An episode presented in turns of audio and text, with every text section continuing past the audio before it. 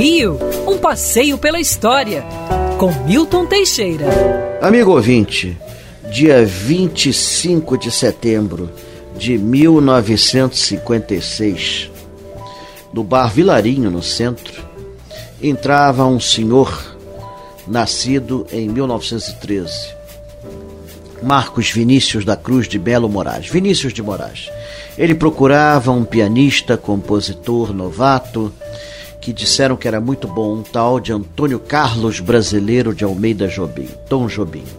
Propõe a ele, então, algo inédito: fazer a trilha sonora da peça Orfeu da Conceição, que ia iniciar no Teatro Municipal com Sergei Lifar e cenários de, acredite se quiser, Oscar Niemeyer.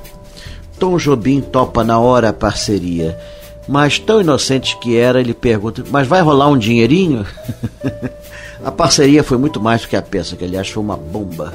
Ah, ficaram juntos o resto da vida, foram irmãos de coração, se não de carne, de coração. Tom Jobim e Vinícius de Moraes foram autores de centenas de músicas. O Vinícius é atribuído a ele mais de 300 músicas, fora as poesias, as obras de prosa. Tom Jobim fez duzentas e tantas. Acredite se quiser, só 26 juntas. Entre elas, Garota de Ipanema, a música mais cantada no planeta Terra por recente enquete realizado. É, mole o que mais. Ai, ai, só a morte os separaria. Vinícius de Moraes morreu de cirrose hepática em 1980 e Tom Jobim em 1994. É, ambos são homenageados aqui no Rio de Janeiro. Vinícius de Moraes é nome de rua e Tom Jobim, um bonito monumento em Ipanema que o mostra carregando o violão.